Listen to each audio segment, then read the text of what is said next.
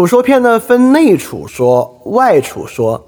这个内外之分呢，大概内就是很特别的指向君臣关系，外指向这个君不仅在君臣关系之中，它与整个社会、整个国家管理关系之中的一些法家的道理。当然啊，韩非那个时代，你也可以想象他的论理水平本身没有那么严谨，所以外楚说里面其实也有很多跟这个君臣关系相关的部分，它本身并没有分得那么开。这本身呢有当时论理水平的原因，也有可能呢有后面这个书籍编纂产生的原因。就是说，《韩非子》这种书啊，都是经过后世的人编纂的。编纂过程之中呢，因为之前文本的一些散失散佚和编纂人水平啊，可能都会出一些问题。比如说《楚说篇》之中有很多说，明显啊跟那个楚跟那个上面上面上面那个经没有什么关系。就上面经说的意思是一回事儿，下面说有一些是，比如说下面说有六七个故事，里面有一两个故事没看出来跟那个经有什么关系，甚至有一两个经跟下面说几乎完全脱节，完全没看出来 下面这个这些说跟这个经有啥关系。当然可能是我水平所限没看出关系啊，反正从我自己来讲啊，真的有一两个我是完全没看出来它里面有什么关系啊。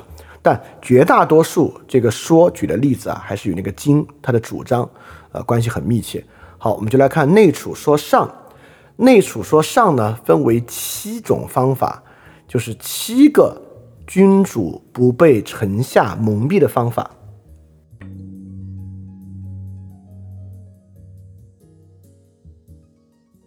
这七个方法都是在说君主如何不要被臣下蒙蔽。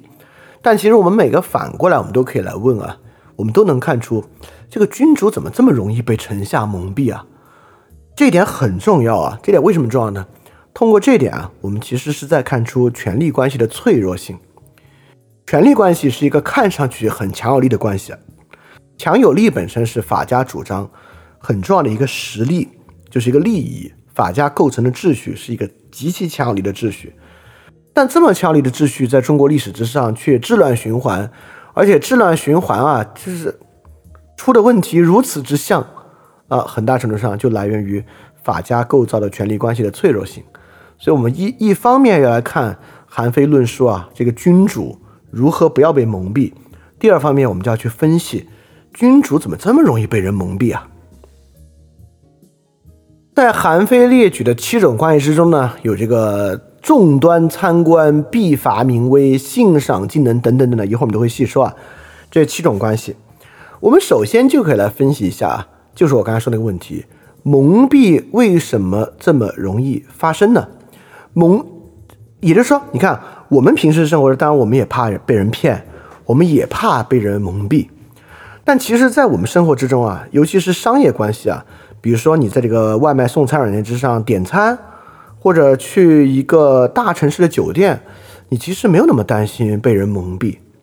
你可以想象，你现在就可以想象一下，你为什么没有那么担心被人蒙蔽？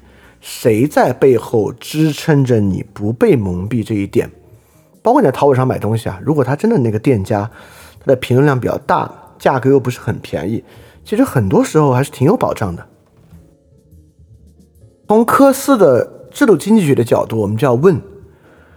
这么一个远距离、大规模的社会，欺骗是很容易发生的。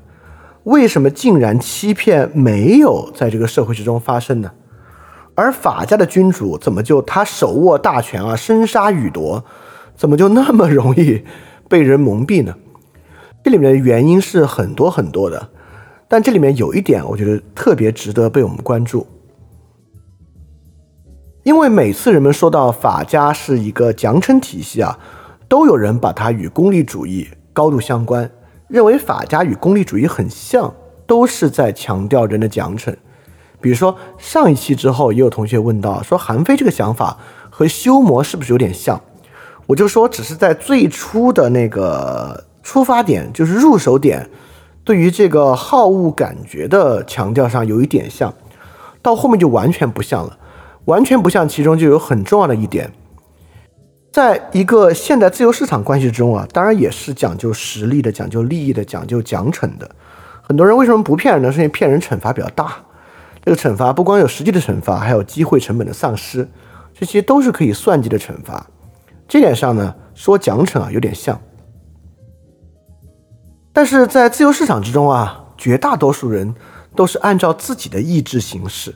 也就是我今天要吃这个，我今天要吃那个，我现在要找工作。虽然我们对工作多有抱怨，我说这个老板太傻逼了，或者老板太坏了，但不管怎么说，你还是有自由选择工作的权利。跟这个征发徭役去修长城啊，去戍边，感受应该还是非常不同的。但权力关系跟这完全不同，权力关系需要多数人按照少数人甚至一个人的意志行事。虽然它也是一个奖惩体系，但我们从一种组织结构的角度啊，和我们社会这种商业是构成一个网状的结构嘛，每一笔交易形成一个网状结构不一样。权力关系啊，就是一个严格的星状结构。就是皇帝和他的臣子们，所有臣子们都要按照他的意志来行事，所以这一点就非常的不同，而这点与他被蒙蔽呢关系其实就很大，就是因为在整个社会的商业网络之中啊，我们是一个多对多的关系，多对多加上信息流通，我们每个人的经验都被其他人所继承和看到，不是每个人啊，绝大多数人的经验累积在各种计分啊规则之中，被其他人看到。所以蒙蔽起来呢没有那么容易，但在一个一对多的所有人都服从一个人意志形式的环境之中，他们这种巨大的不对称性就会导致蒙蔽很容易发生。而且从这一点啊，一定要我们可以再次看出，法家之法与今日法治之法可是完全不同的事情。今日的法治从来没有要多数人按照一个人的意志行事。而今日的法治体系本身和商业体系很像，它本身呢是一个网状的关系，当然，尤其是这个海洋法系国家，更像是一个经验构成的网络关系。但法家的法可完全不是那么一回事儿。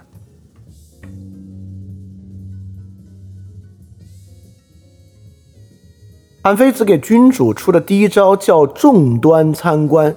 什么叫众端参观呢？就是说啊。你必须考察多个臣下的意见，如果你只偏听一个人啊，你就会被蒙蔽。也就是说，你啊，可能你的这个臣下的班子里面啊，二三十个人，但如果你偏听里面的人，你就要被蒙蔽。但是我们就要反过来问了，那为什么君主会这么容易落到偏听偏信少数人的地步呢？我们就可以看啊，韩非举的各种不同的例子。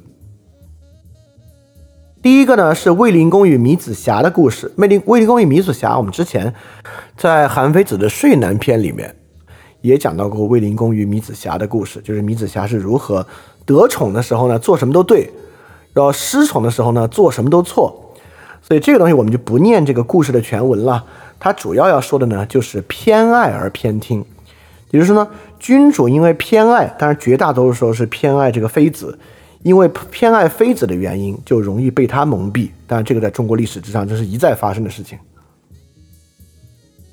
当然，我们还可以进可进一步往里去问啊，那凭什么他有机会偏爱偏听一个妃子呢？当然，很明显是因为他的权利不受到任何的制约，他拥有偏爱妃子、偏听偏信的某种权利，这样一般人你还真没有。那第二个是鲁哀公与孔子之间的一个故事。这个鲁哀公与孔子的故事是说，他们是怎么偏听偏信的呢？是因为季孙氏的能力太强了，就是这个鲁国的这个世卿家族啊，季孙氏能力太强了，他们垄断了鲁国的言论市场，导致鲁哀公跟孔子啊，他们要去采集意见，都只能听到一模一样的意见。君主为什么这么容易听信少数人地步呢？是因为意见会被奸臣统一。也就是说，结党的问题是一个很严峻的问题啊！一旦结党，君主就要偏听偏信。好，第三个故事更有意思啊，是一个齐王见河伯的故事。河伯就是河神。齐王啊，齐国有一个人啊，对齐王说：“河伯是个大神，大王您也这么伟大，您得跟河伯去见上一面啊。我请求大王跟他见一面。”于是呢，齐王就答应了他。他们在河水边筑起一个很大的祭台。跟齐王一起登上祭台，然后他们就做法，那个那个人就开始做法。过了一会儿呢，有一条很大的鱼在下面游动，然后这个齐人就指着指着那条大鱼啊，对齐王说：“哎，你看，这就是河伯来了。”也就是说呢，因为这个事情啊，他的经验被一个人垄断，所以你偏听偏信的地步。尤其这种鬼啊、神啊这种事情啊，最容易这样偏听偏信。但君主怎么这么容易被偏听偏信呢？哎，没办法，君主就是爱河伯呀。秦皇汉武都爱长生不老，那秦皇汉武长生不老就出了很多问题。秦始皇坑儒，其实坑的不是儒生，坑的是方士，就是一帮啊给秦始皇说要帮他长生不老的人。而汉武帝晚年陷入巫蛊案啊，朝政一蹶不振。也是因为啊偏听偏信，信任方式想搞这个长生不老，所以说君王为什么这么容易被长生不老这些鬼啊神的蒙蔽呢？那也是因为他们自己的野心。好，下一个故事怎么被蒙蔽的呢？就是这个姜乙啊代代表魏国出使到楚国去，他就对楚王说啊，我听说啊你们这的风俗是君子啊不掩盖别人的优点，但是不能谈论别人的缺点，有这回事吗？楚王说：“有这回事啊？”哎，这个江乙就给他说：“那太危险了。那在你们这儿说假话都不会有危险，可以免除死罪。可见你们楚国啊，应该大家都在胡说八道吧？很明显啊，不掩盖别人的优点，不谈论别人的恶行啊，是儒家之风。那这与某种儒家的性情有关系。直到今天呢，我们其实很多人，这也是中国文化的一部分啊，就是我们呃不太。”认为去赤裸裸的谈论别人坏的地方，说别人坏话，这不是个好事儿。但对法家来讲啊，你看这不就蒙蔽了吗？这蒙蔽了所有坏的信息啊，这不就让人作恶没有成本吗？啊，大家要注意，我们为什么要一个一个讲这些故事啊？他们之间其实是没有重复的，是韩非子找到君主被蒙蔽很多种不同的危险。比如说刚才我们讲到的，就是因为偏爱妃子产生的危险，意见被奸臣结党产生的危险。没有实力的神鬼之事产生的危险，儒家思想和儒家传统所蒙蔽产生的危险。所以说，每一个故事呢，其实是一个不同的切入点。每一个切入点呢，指示出了君主被蒙蔽的一种可能性。当然，我们要反过来思考的，就是它其中也体现出了君主制以及权力关系的某种脆弱。所以这些故事一个一个听下来啊，它看上去有点类似，但实际上每一个都包含着一个完全不同的切口。比如说，米子瑕背后体现的问题是中国君主制一直以来，直到清朝都没有办法能够解决的权力交接问题，而意见被奸臣统一本身也是中国历史之后长期发生的结党的问题，这个追求长生不老的问题，以及儒家思想带来的蒙蔽等等等等，每个背后都是一种独特的、很不同的问题形式。好，下面呢是魏四君与大臣如尔宠爱妃子世姬的关系啊。在这两，他很担心这两个人都会来蒙蔽自己，所以说，如果不受蒙蔽，有什么办法呢？啊，他的办法就是必须使地位卑贱的人能够去议论那些尊贵的人，也就是说，人啊不为自己，不为地位比自己尊荣尊崇的人去隐晦，上层呢不会蒙蔽下层的意见，这个呢肯定是指向过去的贵族制，就是春秋的贵族制。那肯定下层是没有权利能够议论上层的，但对于法家君王来讲啊，最好下层人啊，他的亲人亲属之中有人啊肯在我面前来说说他的坏话，因为这些人离他近，最容易知道他的坏处。所以如果我们打破这种贵族的传统啊，就是下层不能议论上层，哎，那我岂不是就不容易被蒙蔽了吗？好，最后一个呢是著名的典故“三人成虎”的故事啊，就是说谣言带来蒙蔽。好，就不不多说了。哇，可见啊，你看，这是第一条，我们就能看出啊，这个《韩非楚说篇》它的论理风格。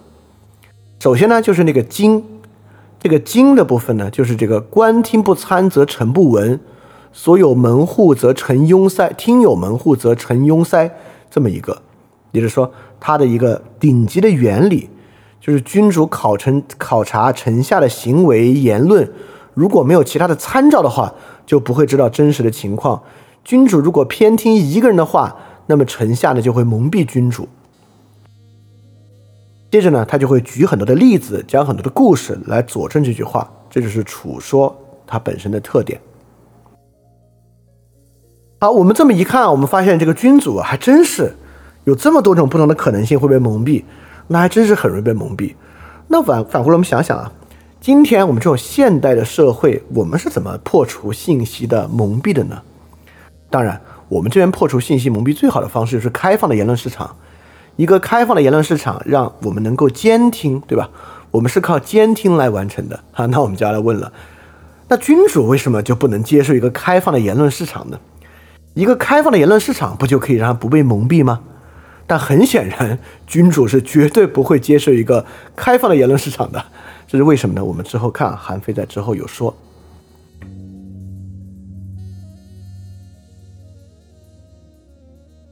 好，第二个君主可以实现的妙招呢，叫做必伐民威。这个必伐民威，听这个名字大家就明白什么意思啊？就是君主如果太仁爱，你这个罚的不狠啊，你的威严就建立不起来，你就要被臣下所害。那他举了很多例子啊，我举我讲里面的几个。也就是君主为什么会这个仁慈仁爱呢？第一个啊，就是这个把这个灰啊，行气灰于街者，应之法。就商朝法律规定啊，把这个灰倒在大路上的人啊，要受严重的刑罚。子贡呢就认为这个处罚太重了，向孔子请教。孔子就说啊，首先我就不认为这是真实的对话。孔子就说，商朝啊，殷人殷商嘛，商朝人是懂得法治才这么说。为什么把灰倒在街上这么严重呢？是因为啊，倒灰在大路上一定会扬起烟尘，蒙蔽人的眼睛，蒙蔽住人的眼睛，人们就会发怒，发怒呢，人就会争斗，争斗呢，就会引起很多家族互相残杀。因此啊，把灰倒在街上就会引起很多家族互相残杀。所以，对当事人加以很重的刑罚，这当然是可行的了。严重的刑罚是人们所厌恶的，因此，只有在这个刑罚之下，他们才不会在大路上倒灰。也就是君主为什么会刑罚不够呢？通过这个故事啊，因为你意识不到问题的严重性，你意识不到倒灰在街上有多严重。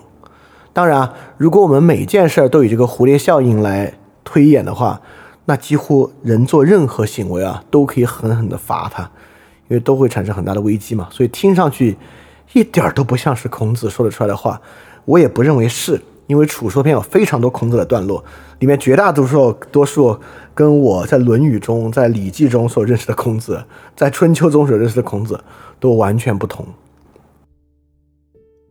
好，这是第一点啊。所以君主如果意识到这些小行为有多严重，他们就会狂罚他了。第二，这个商鞅为什么也要轻罪重罚呢？为什么商鞅要轻罪重罚？是因为重罪啊犯的人少，轻罪呢犯的人多，所以说对整个社会危害来讲啊，这些很多的问题才是真的对社会造成真正危险的问题。所以说啊，我们的主要目的是要去遏制那些轻罪，因为重罪真的人太少了。比如说这个杀人，一年能有几个杀人啊？但比如盗窃、侮辱、斗殴、辱骂，可能很多啊，而这些杀人，绝大多数人都遇不着，对吧？对于绝大多数人生活秩序来讲啊，这些轻罪是真正的问题。所以说呢，就是要重罚这些轻罪，才不会导致问题的发生。所以君主为什么没有施行足够的惩罚呢？是因为没有意识到轻罪虽然轻，但数量多呀，所以对他们重罚是有道理的。我猜第一个啊，那个蝴蝶效应啊，很多人会觉得，哎呀，这个没什么道理。但第二点这个啊，我觉得好多人心里已经快要接受了。好，第二点都能接受，第三点你一定能接受，就是鲁国国都曲阜失火，哀公很害怕，啊就带人去敦促救火。但是他身边啊，大家都去打猎去了，没有人想去救火。然后哀公就招来孔子说：“怎么办呢？”孔子说：“追赶野兽的人又没有处罚，救火这么辛苦，没有奖赏，那当然没有人来救火了。怎么像？听着就不像是孔子说的话啊。”鲁哀公就说：“啊，说得好。哎，重点是后一句啊。孔子说，事情这么紧急啊，现在其实来不及奖赏，而且啊，如果救火就要奖赏啊，那都来了，你把所有的鲁国的钱拿来啊，都不够奖赏救火的。所以我觉得只用刑罚就行。”所以孔子最后下的令是什么呢？不救火的人啊，和在战场上投降的人同罪；追赶野兽的人啊，就是这样的罪行。所以说啊，命令还没有传遍鲁国，火就已经被扑灭了。这个故事在说啥？说的是惩罚成本远远低于奖赏这么一个很重要的事情。比如说，为什么君主要依赖惩罚多过于依赖奖赏呢？对于奖赏成本高，惩罚成本低。因为奖赏啊，你就要奖励绝大多数那些符合这个行为的人，因为做坏事的人总是少数嘛。所以说，要拿这个钱去奖他们，不如把这个钱的成本拿了去罚那些不做的人。这么来做，其实是最省钱的方法。所以说啊，君主要依赖惩罚，要更多大大的惩罚。好，第四个故事也很有意思啊。陈欢啊，对齐陈欢是个臣子啊，他对齐王说：“大王您太仁慈了，你对人啊心不够狠。”齐王说：“这个仁慈不是好事吗？”陈欢回答：“仁慈是臣下的美德，不是君主该实行的。什么意思呢？是因为臣下没有权利，他要是不实行仁德啊，没有人能跟他一起谋划、一起合作。他要不仁德的话，其他人就都离开他了。但是君主，你根本没有必要仁慈，你有的是钱奖励，你有的是方法惩罚，你干嘛要去仁慈呢？”仁慈是那些无权者做的事情，有权啊，你就用你的权利就行了。你要不用你的权利啊，真正的在你身边用权力的有权者，像什么田氏，最后呢叫代齐。所以你看这是什么意思啊？仁慈是无权者的美德，就像之前上一期我们其实提到一个韩非的观点啊，诚信是无权者的美德，只有无权的人才要求别人诚信。有这个诚信的道德，有权的人根本不要这个，谁敢骗我，我杀谁，我看谁敢骗我，对吧？我根本不要求别人有道德，我要求别人怕我就行了。所以说，这就是仁慈是无权者的美德，君主只需要使用惩罚就行。好，这是第二个安妃啊给君主的这个行法家之政举的例子啊，必伐民威啊。所以说，当然如此说来。那我相信大家可以在心里想想啊，真的，你听了韩非这些之后，你尝试反驳他一下，轻罪重罚有什么坏处啊？你看这个犯轻罪的那么少啊，而且一重罚呢还可以维持安全，为什么不要轻罪重罚？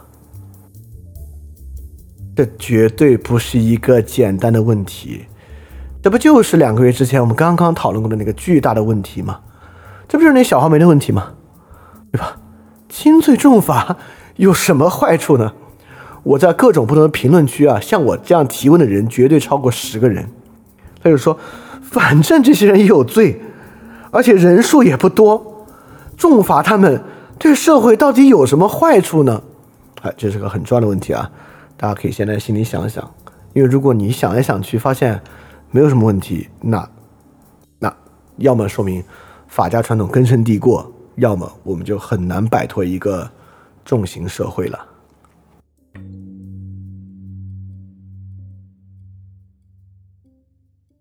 当然有罚就有奖，所以第三个小妙招呢，就是赏欲尽能啊，这个不用不用不用多说啊，就是这个赏也要赏的充分。好，赏的充分，我们还是看具体故事啊，同样有很多细节很有意思。怎么个奖励的充分法？第一个故事尤其有意思啊。就是吴起啊，还没去楚国之前，在担任魏武侯，在河西郡守。秦国呢，在魏国边境上有一个守望的小亭子，就一个岗哨。吴起想攻下这个岗哨，因为不攻下来呢，威胁着这一片种田的人。但是攻这个岗哨这么点小啊，调兵遣将有点不值得。哎，所以吴起怎么做的呢？特别像商鞅故事的变体，那肯定就是商鞅故事的变体啊。吴起呢，就在军营的北门外靠了一根这个大木棍子，说有人谁把他搬到南门去啊，就赏赐给他上等的田地和上等的住宅。然后之前没有人搬，然后等等啊等啊等，等到有人搬，就按照当初的命令那样赏赐。然后呢，又放了一石赤豆在东门东门外，下令说啊，有人把这一石的赤豆，石是那个重量单位啊，一担其实有人把这一担的赤豆抬到西门，就给他奖赏。哎，人们就真的去搬。于是下令说：“明天要攻打秦国边境上的小亭子，谁第一个上去啊，担任国大夫，赏赐上等田地住宅，然后甚至命令下都没多久，就攻下来了。这在说明啥？这在说明啊，奖励是一种训练，是是不是就像训狗一样，对吧？那我们要不这么说啊，就这么训，慢慢慢慢，我们可以说啊，夺下前面秦军秦国城池第一个上去的人，更大的奖赏。那再说秦昭王谁进去给那秦庄襄王、秦昭王杀掉这个人呢？拜国相，那是不是秦国明天就攻破了？没有这么简单，对吧？很明显啊，在我们真实的世界中，奖励与它促进行为之间的关系啊是有边际效益的。随着那个行为越来越危险，从搬一根木桩子到搬一担赤豆，到真的上阵打人啊，随着那个事情本身越来越危险。增加奖励对它的激励作用，它的边际效益就会大幅的下降。这本身呢是奖励的问题啊。所以说，当然在韩非那个年代，你希望他们能够想出边际效益这样的事情是太难为他们了。只是我们今天看到这样“重赏之下必有勇夫”这种简单的法家逻辑的时候，我们两千多年之后嘛，既然有新的知识，就应该在脑子里面能够快速反映出哦，这种逻辑的问题是什么。后面的故事更夸张啊。都是这个奖励一到，事情就要成的。越王勾践进攻吴国，特别想激励士兵，怎么激励呢？哇，这故事，这这个故事，我就觉得听上去，我觉得跟韩非平时的论理水平相差太大，以至于我不敢相信真的是韩非写的。越王勾践进攻吴国，想要士兵拼命。出行时啊，看到街 街边，我读着想笑，街边有一个气鼓鼓的青蛙，他就匍匐在地上啊，向青蛙致敬。随从就问他说：“你大王，你为什么要向青蛙致敬呢？”越王说：“啊，因为他有足够的勇气。翌日啊，过了不久啊，想把自己的头颅牺牲献给越王的人，就一年多了十多个。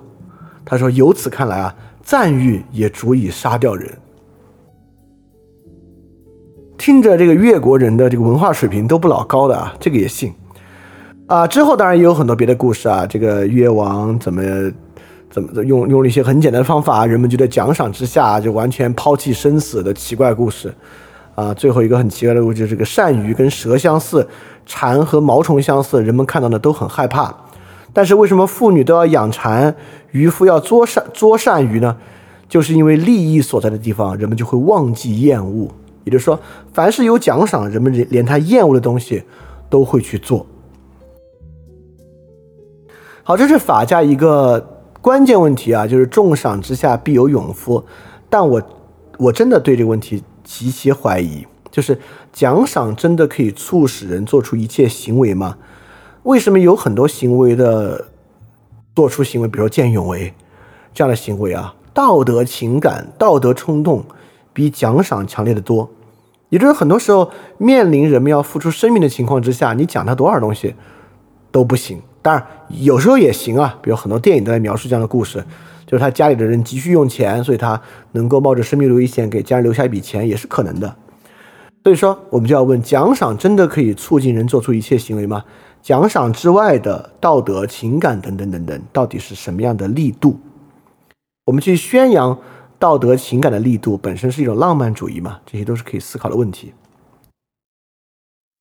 当然啊。在我们呃讲完韩非，包括这个春秋战国的这个总结中间啊，我会做一系列的 special 节目，把我们上一期和这一期韩非观点的很多背后的这个假设问题拿出来一条一条的讲，就是它到底有什么道理，我们怎么设想一种其他的方式。所以我在今天不会回应这些问题啊，但因为我觉得我觉得不回应就是这些问题大家都可以自己想想，很有意思的，你可以想想你的答案是什么。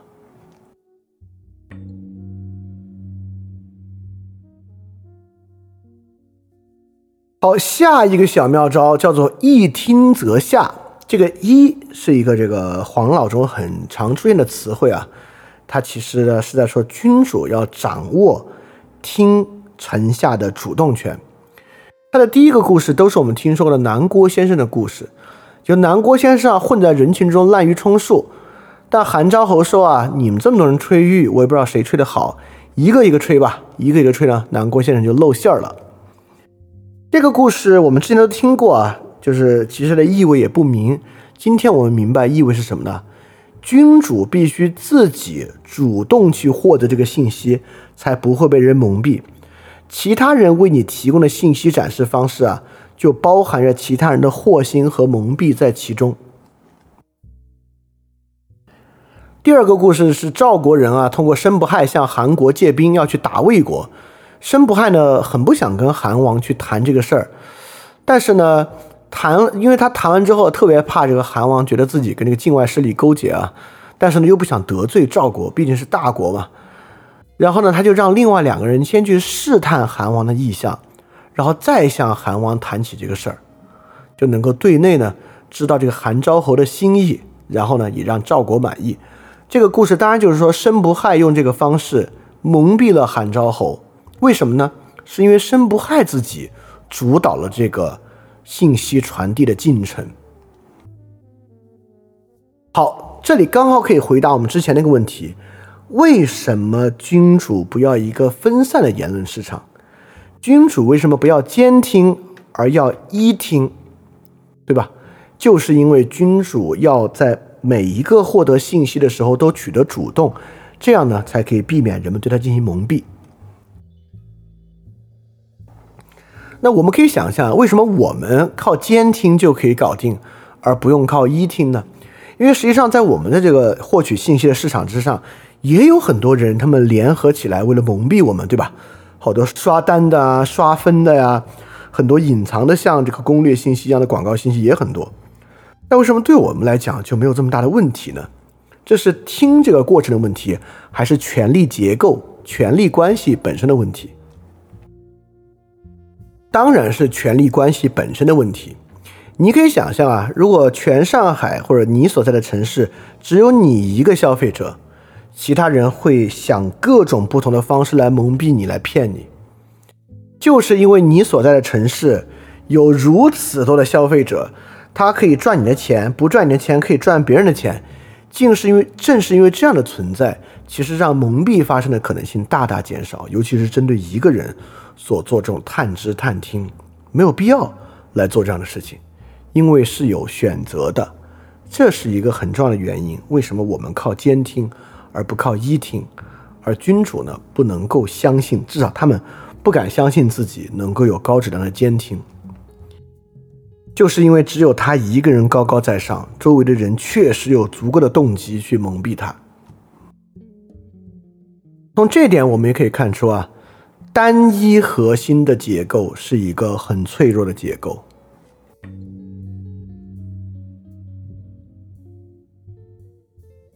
下一个小点子啊，叫遗诏鬼使。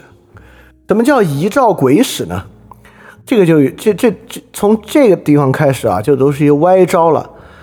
他说啊，就这个君主啊，如果屡次召见一些臣子，让他们长久等待，但又不任用他们做事儿，奸邪之人就会感到害怕，像鹿一样逃散。派人去办事儿，又通过另外的事情来询问，他们就不敢弄虚作假。你会觉得这说啥呢？好，我们从具体的例子里来看啊。有一个县令叫庞静，他呢要管一个市场，他呢就派这个管理市场的人啊去正常巡视，但中途呢把他们召回了，站了一会儿，然后又让他们回去了，然后这些市场里的人啊就觉得我靠，县令是不是知道了什么呀？把他们召回去，所以说呢，他们就不敢做奸邪的事情了。听上去有点荒唐啊，但其实里面呢有一点点道理。好，接下来就是东周君王丢了一个玉簪，命令官吏去找啊，找了三天也没有找到。东周君啊，另派一个人去在居民家，马上找到了。东周君啊就说：“我的官吏不认真做事儿，找一个玉簪三天都找不着。我派另外人去啊，不到一天就找到了。”这些官吏听完之后啊，人人惶恐，认为这个国君啊真是太圣明了。这些听着都没什么道理啊，但实际上你要明白，韩非的意思啊，就是这些东西引发人猜忌，引发人猜忌自己的不利的行为，自己做的错误的事情或者没有尽职的事情，是不是要败露了？他就是要引发人这样的猜忌。我觉得很多类似的方法啊，这个中学班主任经常使用啊，所以这其实你看，中学班主任与同学之间也是一种很典型的权力关系。好，第三个故事更典型啊，宋国的一个太宰啊，就是他也是要去管一个市集，他就派一个庶子，就是他的一个庶出的儿子去市集上，回来问他说：“你看到啥了？”他说：“没看到什么呀。”然后他说：“嗯，不行，你必须说一个你看到啥了。”那个人就回答说：“集市南门外有很多牛车，非常拥挤啊，就人有时候都走不过去。”好，太宰就告诫这个庶子啊，说：“不要把我们俩说的话告诉别人啊。”于是呢，他就召集市场的官员，责备他们说：“集市南门外牛粪太多了，你们在干嘛呢？”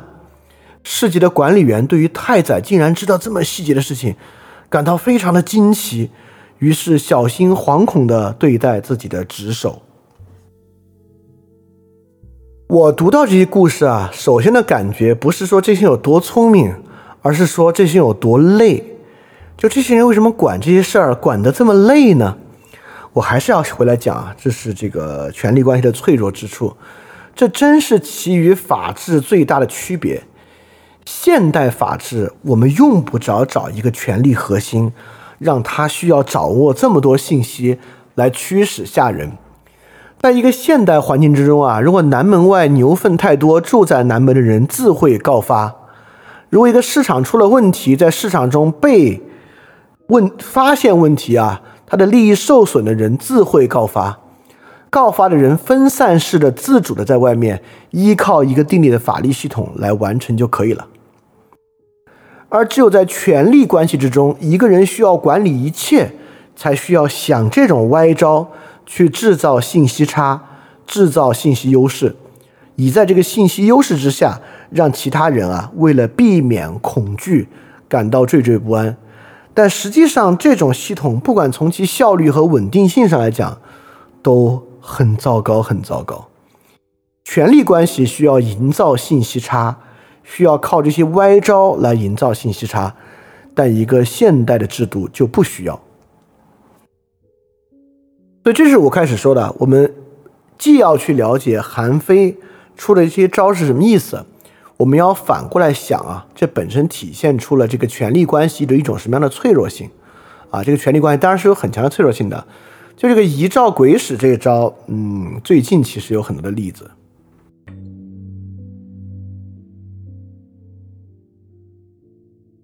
下一招叫挟制而问，也是这种制造信息差的歪招。意思是说呢，你大你带着自己知道的一点事儿去问，那你不知道的事儿呢，在中间也能够探查出来啊，也怪怪的啊。我们就来看他讲的是啥。只有一个例子，稍微有点意思啊，也不是有意思，就是很奇怪，你能够理解的理解他跟这个挟制而问的关系啊。韩昭侯啊，就是。握着自己那个假手指甲，古代人可能某种装饰啊，或者一种功能性的，假装掉了一只，找得很急切。他身边的人啊，因此要去剪掉自己的手指甲献给韩昭侯。韩昭侯呢，就用这个方式来考察身边的人谁对自己忠诚。另外一个更加荒唐，就是说普皮啊担任县令。他呢，管他的这个御史啊，行为卑鄙，但是有一个宠爱的妾。这个县令呢，就让自己的一个年轻侍从啊，去勾引这个妾，借此去了解御史的隐私。这、这、这是挟制而问吗？所以说，挟制而问这一节，其实我明白什么意思啊？就是君主如何去揭露别人的秘密，也就是说。不管是普皮啊，让这个侍从去探知这个御史的隐私秘密，还是韩昭侯啊，他促使自己的臣下拿自己的指甲给他，其实呢，都是在造一个假的东西去探查别人的秘密。好，我们就要看啊，说明这样的一种关系啊，权力关系需要了解到别人的秘密才能够获得安全。当然，这样的关系是有的。我们在日常生活中也有一些关系，我们的惴惴不安，直到啊，我们恨不得要了解对方的所有秘密才可以。哎，但其实也有很多像我们每天要跟这么多人啊，在商业上、生活中打交道，很多时候我们也其实没有必要知道别人的秘密啊。也就是说，有很多情况之下，论迹不论心，这个社会和生活秩序也是可以正常运转的。也就是在这里，我一直在强调一个很重要的政治学科的观念啊，就是政治制度之间啊，有些政治制度显得很厉害，但有一个很重要的问题啊，就是这个政治制度的，就是用现代学科一点词来说啊，就是它的鲁棒性 （robust），也就是说它是否稳健。有很多政治制度很稳健，有很多政治制度呢不稳健。稳不稳健啊，就在看。它本身运行所需要的依赖条件是不是够苛刻？如果很苛刻呢，就不稳健；如果运行的依赖条件不那么苛刻呢，这个社会才能够保持真正长久的秩序。比如说啊，如果一个政治制度本身秩序需要啊，让一个核心权力者知道所有人的秘密，它本身才能够保持秩序，那它的运转条件就太苛刻了，稳健性就会非常的差，因为成本就会非常的高。如果有另外一种制度啊，它就是论迹不论心，人们只要表面之上那个做到了，他心里怎么想没有关系，就能够维持秩序呢？那这样的社会呢就比较稳健。对，当我们看待呃社会制度、政治制度的对比的时候，这个稳健性其实是一个很重要的事情，就是说构成秩序的条件高不高？那么在儒家和法家之间。或者在周制和秦制之间，就分封制和这个君主制之间，其实我们能非常明确的看到他们的稳健性彼此之间的区别大小。而透过韩非的处说中间这些荒唐到有点处心积虑的办法，就君主需要靠这些办法才能保证安全的话，那我们就要想，那这个安全感代价是不是太大了一点？如果这个安全感的代价这么大的话，后世会跟着他出什么样别的问题啊？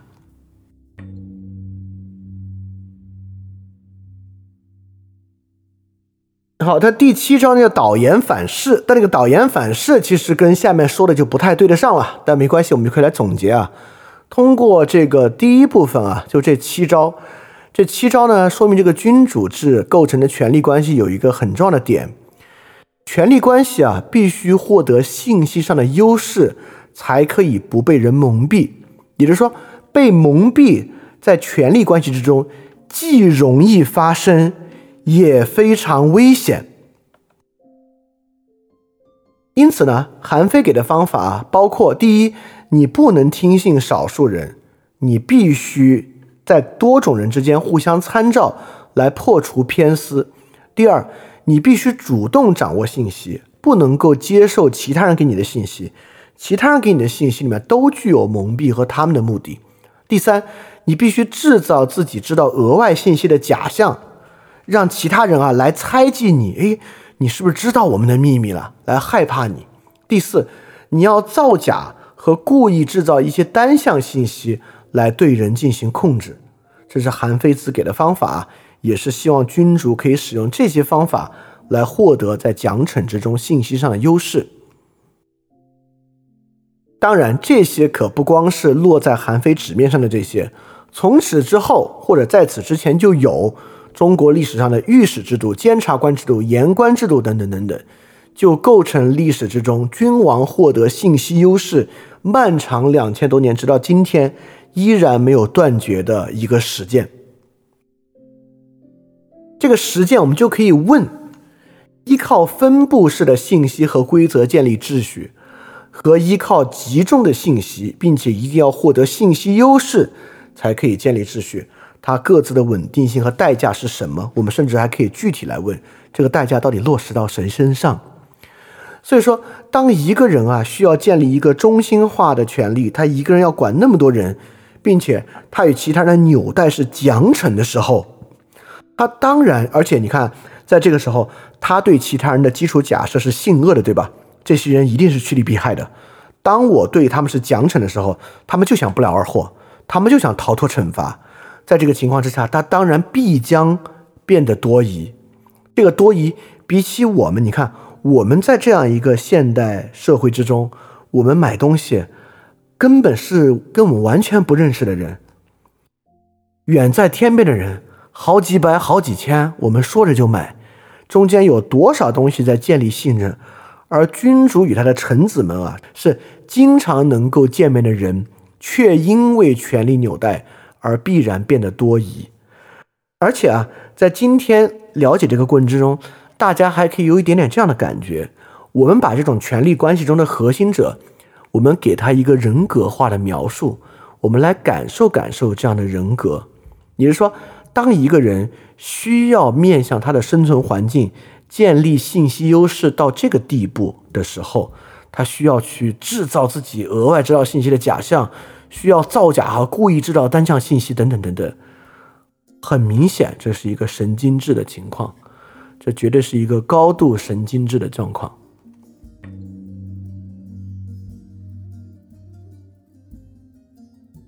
好，我们来看第二篇《内储说下》。《内储说上》呢，主要在讲这个君主一定要获得信息优势，才不能被人蒙蔽。那我们来看《内储说下》在提示什么样的另外的风险和问题。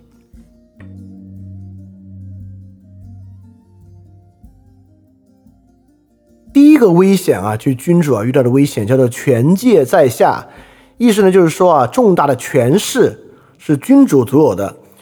臣下，就像是君主重大权势下控制的鱼，鱼离开了深潭啊，离开了水，离开了湖，就不能够再再得到湖水。但如果君主的重大权势落到臣子的手里，就不可能收回了啊，这就是一个很严重的问题。赏罚是君主最重要的武器，君主是用它来控制臣下。但如果臣下不幸得到了赏罚，那君主就被分权了，分权啊，太危险了。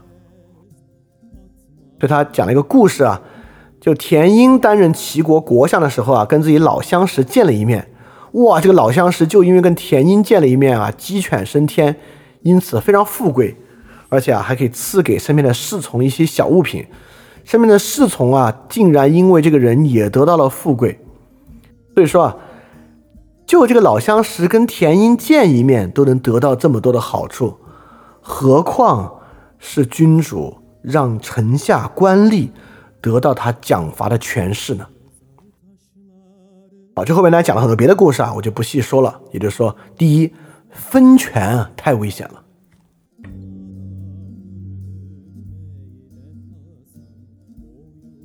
第二个危险叫利益外界，这个“意”是差异的“义”。也就是说呢，这是韩非子一个很重要的假设啊。韩非子一直在假设人与人之间是没有共同利益的。他就说，君主和臣下利益不同，所以臣下没有忠于君主这回事儿，根本就没有忠诚这个事儿。因为臣下得到利益，君主就会失去利益。所以说，那些奸臣啊，招致外国军队来除掉国内的私敌，根本不是为了国家好，是为了他自己的利益。他们在外交事务之上提出很多建议来迷惑君主啊，说起来说是对国家好，但实际上都是要成全他们自己的私利。所以韩非子是很讨厌纵横家的啊，韩非子从来不相信君臣有共同的利益。好，他举了很多例子啊。第一个例子呢是说，这个魏国有一对夫妻啊，向臣民向向神明祈福，妻子啊就祈福说啊，希望神明啊让我自己没灾没病，能够得到一百捆布。但丈夫就说，你你怎么祈求这么少的财物呢？妻子啊就回答说，我只要祈求超过这个数字，你就会用它来买妾。啊，很讽刺的故事啊。好，第二个故事呢，就是个公叔啊，任韩国国相的时候，他自己跟齐国很好，他很受韩王的器重，但是呢，他很担心啊，韩王要任另外一个人为国相，所以说呢，他就让齐国、韩国约定到一起去攻打魏国，就是促使齐国、韩国的合作。就为了促成这个合作啊。他趁机把齐国的军队引入到韩国的都城，借以挟持韩王，巩固自己的地位，重申齐韩两国的合约。也就是说，这个公叔他把齐韩两国的关系当做巩固自己朝中地位的手段，甚至不惜把齐国军队引入到韩国都城，来说明这个人虽然是国相，虽然做的事情看起来是跟韩国有关，但实际上都是为了自己。所以韩非举了很多例子啊，夫妻利益相对的例子，伤害君主和国家来获得利益的例子，臣职彼此勾结来获得利益的例子，来为了说明君臣之间是绝对没有共同利益的。好，其实我们也可以想啊，因为这个社会是具有稀缺性的，对吧？所以人跟人的利益很多时候就是有点相异的，而且很大程度上，其实我们平时买东西的时候，你要说的话，我们跟商家的利益也是相异的。我们多出十块，商家多赚十块，我们的钱就少十块，这些利益是相异的。但是为什么？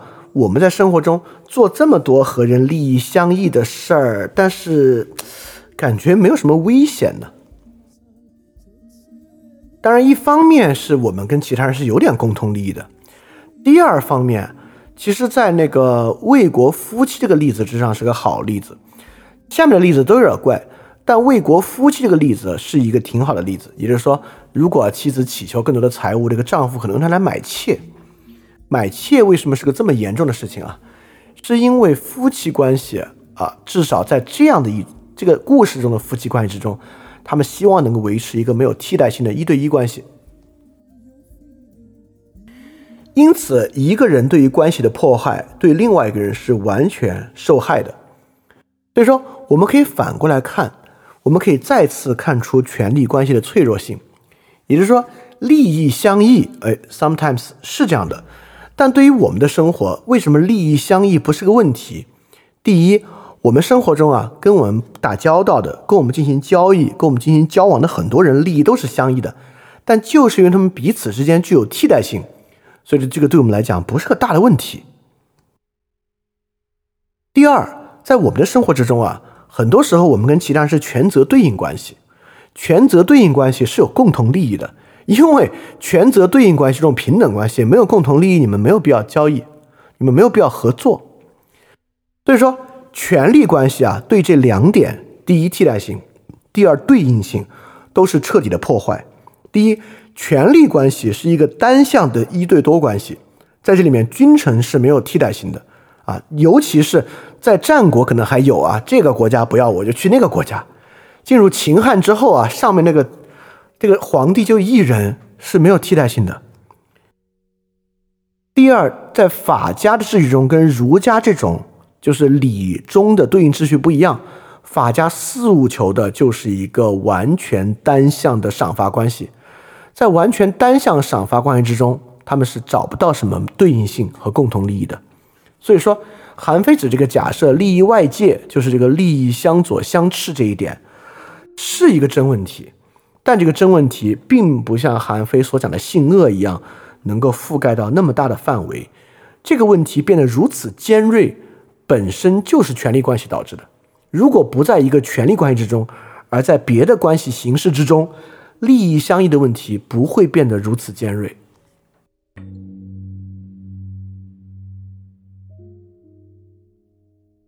好，下面一个害处叫做托于四类。这个四类是啥意思？这听着很奇怪。也就是说呢，我觉得是这个君主的事被利用，法术师的事被利用了这么一个意思。好，你看我们看这个例子啊，齐国呢有个大夫跟齐王喝酒，喝完酒之后醉醺醺的出来啊，然后呢这个守门人啊就给他说：“哎，你能不能赏给我一点你吃剩的酒啊？”这个大夫呢就责骂这个守门人，说：“和你这个人还有还好意思问我讨酒啊？”这个守门人就很快速退下了。等这个大夫离开呢，这个守门人啊，就在这个大夫站过的地方泼了一些水，泼的就啊，就像人在那撒尿的样子一样。第二天呢，齐王出来了，看见守门人就呵斥他说：“谁在这撒尿了？”守门人就回答说：“我没有看到谁撒尿啊，不过昨天啊，钟大夫确实站在过这里。”然后齐王就把钟大夫杀了。啊，中间举后面。韩非还举了很多例子啊，例子都是说，哎，大家利用了王的愤怒，杀掉别人的例子，包括有些很直白的，就魏国有个老儒生和季阳君的关系不好啊，所以说呢，就找个门客啊，把他杀了，这个人就来讨好季阳君，把老儒生杀了，为什么呢？说啊，我听说他和您的关系不好，所以替您杀了他。季阳君还赏赐这个门客。但实际上啊，跟这个老儒生有仇的就是这个杀手。这个杀手杀他对自己有好处，却假借这个季季假借季阳君的名义。所以你看，托于四类，就是说啊，这个君主的势被借用了，人们用他有点像借刀杀人。哎，对我觉得这个词用的好，就是说君主这个势容易被借刀杀人。以他的名义杀人啊，在今天的网上特别多，在今天网上很多啊私仇啊，都是以这个公家的方式被报的。为什么呢？这是垄断奖惩的必然结果。也就是说，我们可以想象啊，实际上这个社会应该对于人跟人间的矛盾调解有属于他私人的办法，但如果你不给他那个办法，他又想解决矛盾，他就会找被垄断的奖惩渠道来完成。所以这也是法家之法与现代法治很大的区别。现代法治是要给很多人给予他们一个捍卫自己权利和提出主张的渠道，而法家之法是要垄断一切奖惩，垄断之后就会出这样的事儿：人们以你的奖惩的名义去满足他们自己的私欲。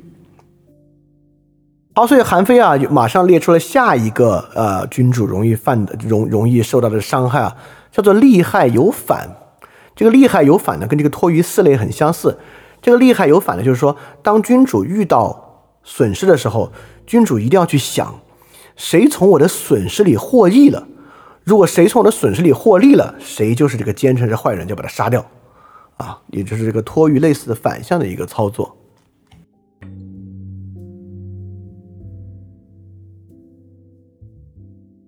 好，接下来一个危险呢，叫做参议内争啊。这个参议内争就是说，太子群臣争权啊，一旦权势被别人得到，这个君主估计也会被杀啊。这个在中国历史上发生次数太多了。其实这个很有意思的情况啊，呃，之后我们可以做统计，我觉得很有意思的统计。我们可以看看秦汉之后，就是正常交权 就立了太子，最后能当上皇帝的有多少个？应该数量非常稀少。这个，好，我们到时候去看啊，这个参议内争啊，也是这种垄断权力一个很大的问题。然后接下来呢，韩非子说到另外一个问题啊，叫做敌国废制，就是说你以为是你自己做的决定，实际上是敌人做的，什么意思呢？就是说啊，孔子在鲁国执政啊，这个是这个这个孔子世家里的故事啊，孔子在鲁国执政特别好，齐景公为此很担忧，就觉得这个如果孔子在鲁国执政，鲁国太强大，对齐国有伤害啊。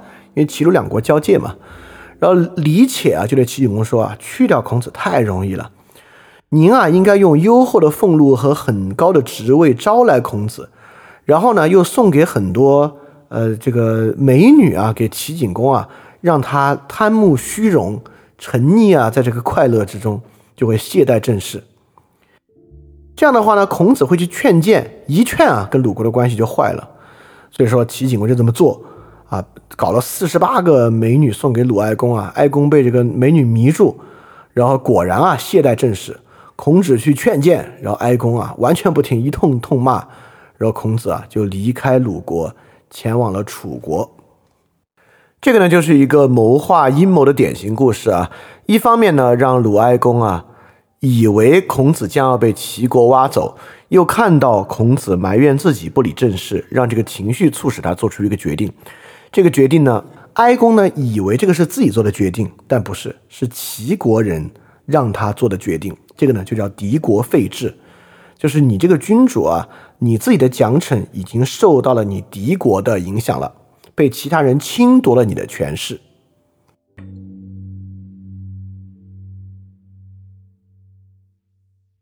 好，你看啊，前面呢这个内储说上。主要讲的是君主不能被蒙蔽，君主呢必须建立一个信息的优势。内储说下讲了权力关系的另外一点是什么呢？就是权力关系啊，必须君主掌握自己的事，君主必须是完全自主的。他举的这些坏处呢，就是第一，你的事不能为他人所用；第二呢，你的事啊不能为了他人的勾结而瓦解掉；第三呢，你不能被其他人借势。就借刀杀人，借用你的事给他人谋利。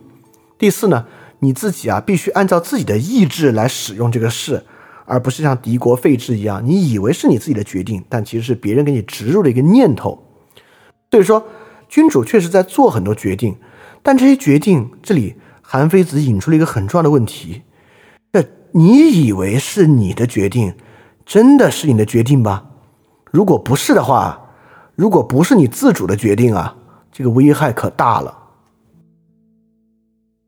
所以你看，一旦一个君主脑子里植入了这个念头，说“我靠，我每天产生这些想法，真的是我的想法吗？还是其他人为了害我、蒙蔽我，加诸于我的想法？”人在这种时候会怎么做呢？第一啊，他会抛弃道理。你知道为啥吗？因为如果一个决策本身很符合道理，它呢就拥有了某种必然性。意思是说呢，如果其他人啊，不管是我的臣子还是外国的人，站在我的位置之上，都会做这样一个决定，或者这个决定本身的符合道理与他们本身的情况也相似，他听上去我好像被这个道理束缚住了，不是我在做决定，是我在屈从于一个道理，他就会觉得自己的自主性受到了损害。第二，他很容易很逆反的去出一些怪招，在这个怪招之中呢。来扩大自己的自主权。好，我举一些实际的例子啊。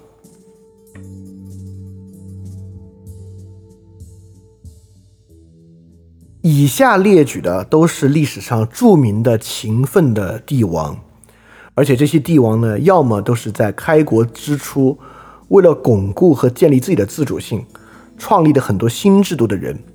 秦始皇、隋文帝、赵光义、宋太祖啊。明太祖朱元璋、崇祯帝、雍正帝，这是几个著名的，真是勤奋到不行的君王。我们可以发现啊，这些君王呢，极其强调完全自主，极其强调信息优势，以至于他们几乎每个人都发明了新的制度来巩固这一点。我们现在就可以发现，他们所处的地位和促使他们如此勤奋的原因是什么？当然就是权力关系本身的危险和不安全感。那么，为什么都是这种改革型的君主建立了好多新的秩序呢？就是为了解决君主的信息优势和君主完全自主这两个内储说中的问题。到时候讲到这里，我们就明白，你看他们是如何去控制信息的，如何去让自己完全自主的，以及以上这六位，当然还可以有更多人加入这个行列。以上这六位啊，他们的聪明才智带来了什么样的大麻烦？我必须说，这些人为了君主的信息优势和君主的完全自主搞出来的这些东西，对后世的中华文化都不是什么好事儿。所以，这些人并不是天生勤奋、天性勤劳啊，他们不过是所处的时运与权力关系本身的脆弱性和不安全感逼迫来做的。所以他们极其强调信息优势，所以他们一定会反对与厌恶信息的透明和交流流通。他们强调自主，因此呢，他们会反对与厌恶分权、对话与讨论。啊，上六者在这方面都大有共性。呃，我们甚至可以说，这些是对中国历史影响最重啊，可能坏影响最多的人就是他们了。而他们的这些动机完全可以反向在内储说中来找到，因此呢，内储说提出两个很重要的点，提出了这个权力关系的两个强烈的脆弱点，就权力关系的稳定和安全依赖于君主的信息优势和君主世上的安全与完全自主，而这两者都是神经质的，绝对是高度神经质的一种焦虑。翻转电台需要你的支持啊！因为之前有长期以来啊，一直四年以来支持我的一个大额捐赠人，我跟他的捐赠期限到期了，所以现在呢，我要来看翻转电台啊有没有可能自己造血，可持续的继续发展下去。但是翻转电台呢会继续保持非知识付费模式，不管是电台节目、文章、知识社群，都保持全免费的模式，也不需要接广告或者做定制节目的方法，能够保持独立的运营。所以，在这个背景之下，需要大家的支持捐赠。希望饭店呢这个创作机制可以保持下去。如果运气好啊，钱多于我自己的生活所需，它还会用于做事侠创作机制。本身的创作补贴。所以说，特别希望你通过 Patreon 和爱发电这两个平台赞助。如果你需要知道 Patreon 和爱发电的地址，请去 Show Note 之中看。好，谢谢大家了。